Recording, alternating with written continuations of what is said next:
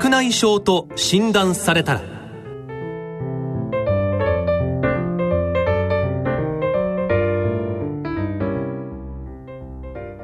皆さんこんにちは。山本舞子です。4回シリーズでお送りしている白内障と診断されたら。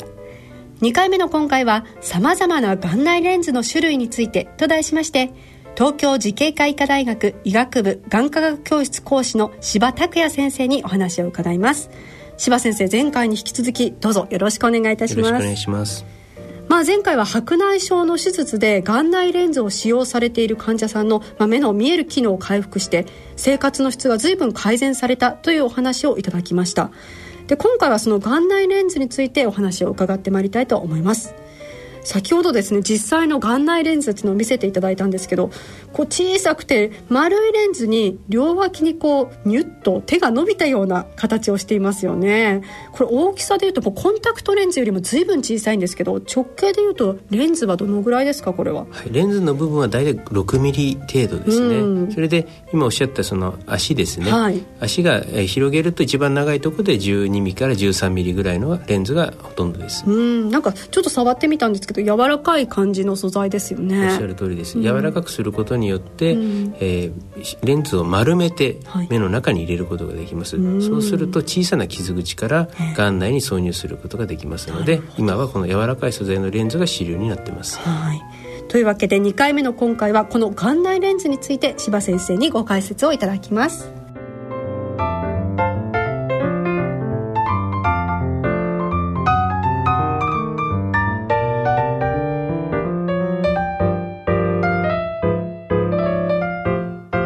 内障と診断されたら、この番組は AMO ジャパンの協力でお送りします。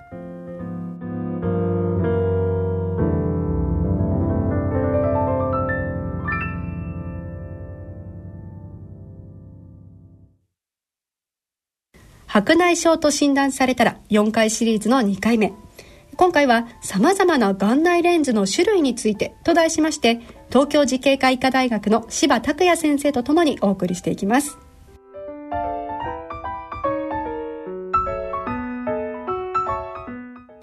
まあ、この白内障手術で水晶体の代わりに挿入されるという眼内レンズなんですがこの眼内レンズというのは昔からあるものなんですか？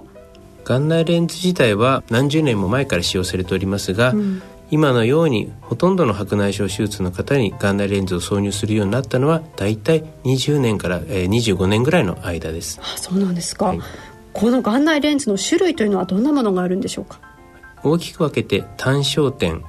と多焦点に分けられます。はい、で単焦点はピントが1箇所。多焦点は、うん、えー、2箇所以上になっております。うん、というと単焦点の眼内レンズっていうのは、まあ、遠くか近くか一箇所ということですよね。そうですね。もともとその方がどういう生活していらっしゃったか、どういう見え方で暮らしていらっしゃったかによって、遠くを裸眼で過ごされていた方の場合は、遠くに合わせる。そうすると近くは老眼鏡が必要になりますし、もともと近視で眼鏡をかけていらっしゃるという方は、近くに合わせて遠くは眼鏡でご覧になるけども近くは眼鏡を外して見えるようにするというように選ぶことが一般的です。実際にその診療されていてどちらを選ぶ方が多いんですか？単焦点だと遠くに合わせる人と近くに合わせる人割合はあんまり差はないですか？大体その方が遠くを裸眼で見えてたか、うん、もしくは近くを裸眼で見えてたかによって選ばれることが多いので、うん、大体半々ぐらいですね。そうですか。偏りはそんなにないんですね、ね、そうか遠くがじゃあ見えるようになった分近くは見えないから老眼鏡をかけるという。そうです。いうことになるわけですね、はい、その単焦点多焦点以外にはあるんですかレンズははい、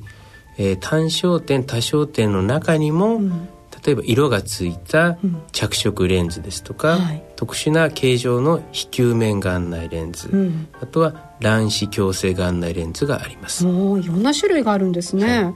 はい。昔のその白内障の後っていうとなんか茶色いサングラスをかけたりとかそういうイメージがあるんですけど今そういう方減りましたよね。そうですね、うん、以前の眼内レンズには紫外線吸収剤が入っておりませんでしたので、えー、紫外線から目を守るためにおっしゃったような茶色い眼鏡が必要でした、うん、しかし現在の眼内レンズには紫外線吸収剤が入っておりますので、えー、特殊なそのような眼鏡は必要ありません。ありがたいですね。やっぱり、ね、日が眩しい時とかね外歩けないの困りますからね、はい。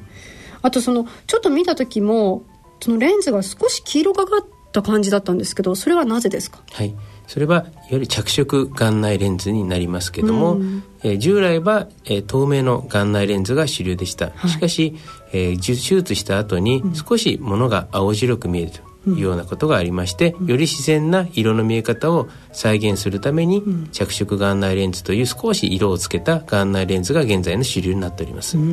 本当に小さなレンズですけどいろんな研究が進んでるんですね。そうですね。そして先ほど出てきました非球面眼内レンズこれは一体どのようなものでしょうか？はい。メガネにもありますように、うん、これは近視乱視以外のですね、うん、見え方のえー、ブレを補正する、うん、えー、特殊な形をした眼内レンズです。多く出回っているものなんですか？非球面というのは？ここ数年開発された眼内レンズは、ほとんど非球面眼内レンズになっております、普通の眼内レンズと比べると見え方っていうのはどうなっていくんでしょうか？明るいところではそんなに差はないんですけども、特に暗くなった夜間とか暗いところではよりくっきり見えるのが非球面眼内レンズの特徴ですので、うん、夜間の運転が多い方などは、とても、まあ、向いているレンズだと思います。なるほど。この眼内レンズ私ちょっと初めて見たんですけどそのどこの国から発祥したものなんですか？もともとは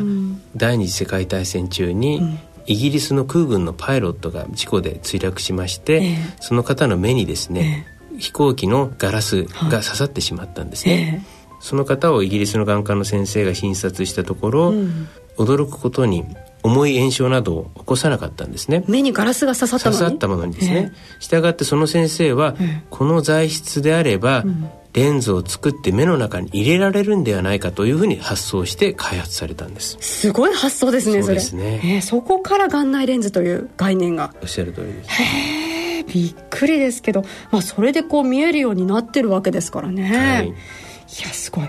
まあでもこの眼内レンズ強度の近視や乱視がある場合も治療っていうのはできるんでしょうか？もちろん可能です。そうなんですか、はい、強度の近視の方の場合は、はい、白内障手術を受けるときに眼内レンズの度数を少し設定することによって、うん、近視を弱めることが可能です、うん、また乱視の場合は、うん卵子矯正用の眼内レンズを使用することによって、えー、卵子を減らすことが可能です。卵子用の矯正眼内レンズっていうのはちょっと違うんですか？普通の形状が違ったりどういう特徴があるんでしょうか？卵子は黒目の形が、うん、一部は非常に急だけどももう一部は平らであるとか、えー、そのような場所によって黒目の形が違う方が卵子になりますけども、えー、それに合わせた形のレンズっていうことですか？それの合わせて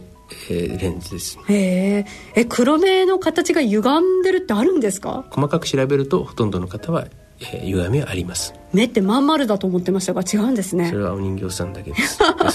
そうではありません。そうですか、はい、あじゃあその歪みが大きいと乱視が強くなるとかそういうことですか？おっしゃる通りです。そうなんですか。じゃあこの乱視用の眼内レンズ適用にならない場合っていうのはあるんでしょうか？眼鏡で補正できない乱視は眼内レンズでも補正できませんので適用になりません。そうですか。例えばどういった病気の方が？いわゆる卵子には性卵子および不正卵子というのがありまして、うん、不正卵子の方は適用になりません。何らかの黒目の病気によって黒目の一部だけの形が極端に変化しているような方は、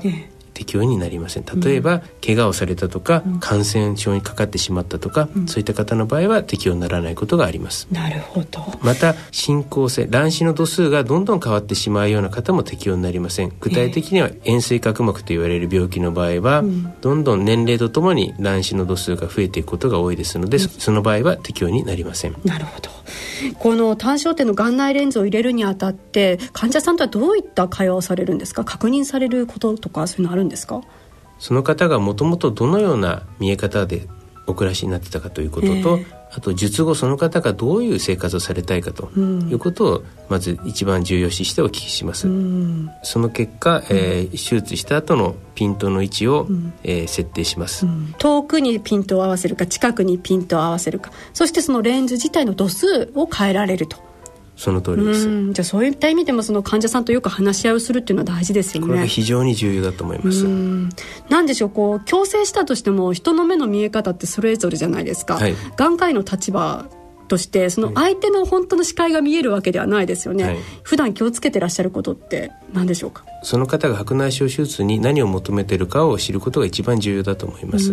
したがってその方が何を困ってらっしゃって、うん、かつ手術をしたことによってどういうふうになることを、まあ、思い描いて手術をお決めになったかというところをしっかり理解することが重要です。うん。完璧に視機能が回復するもう遠くも近くも何も何でも見えるってなかなかそれは難しいことだと思うんですけど、はい、やっぱりその一番優先することを大事にしてあげるということです。その通りです、うん、あとは、えー、眼鏡をかけることを、うん、その方がどれだけ受け入れられるかとい。うことも確認します、はい、なるほど。やっぱりそういった意味でもコミュニケーションって本当に大事ですね。おっしゃる通りです。あの実際に眼内レンズを入れられた患者さんの最初のリアクションってどんなものですか？はい。まず皆さんまず驚かれます。非常によく見えると喜んでいただくことが多いです。実際にそういう笑顔をご覧になっていかがですか先生は？いや頑張ってよかったなと思います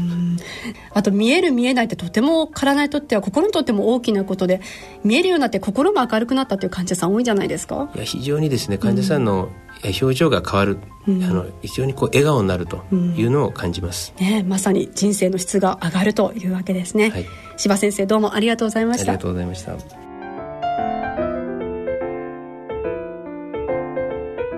というわけでそろそろお時間となってまいりました。今回は単焦点眼内レンズについて伺っていきましたが次回は多焦点眼内レンズこちらについてもお送りしていきます。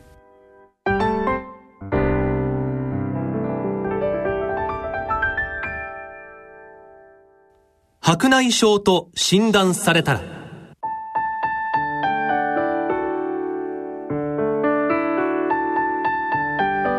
さて今回の番組いかがだったでしょうか？まあ、眼内レンズにもたくさんの種類があることが分かりました。本当にちっちゃいんですけどこれで患者さんの視界が変わるんだって思うと本当に頼もしい存在ですよね。さて次回の放送では注目される多焦点眼内レンズと題してお送りしていきます。番組では皆様からのご意見ご感想をお待ちしております。宛先はこちらです。郵便の方は郵便番号105-8565ラジオ日経白内障と診断されたら係まで。または番組ホームページの右欄にある番組宛てメール送信フォームからご応募することもできます。この番組は聞き逃しをされた方、もう一度聞きたいという方のために、ポッドキャストやオンデマンドでも音声配信をしております。詳しくはラジオ日経の番組ホームページでご確認ください。それではそろそろお時間となってまいりました。今回の解説は東京慈恵会医科大学の柴拓也先生。ご案内役は私、山本舞子でお送りしました。柴先生、今日はどうもありがとうございました。ありがとうございました。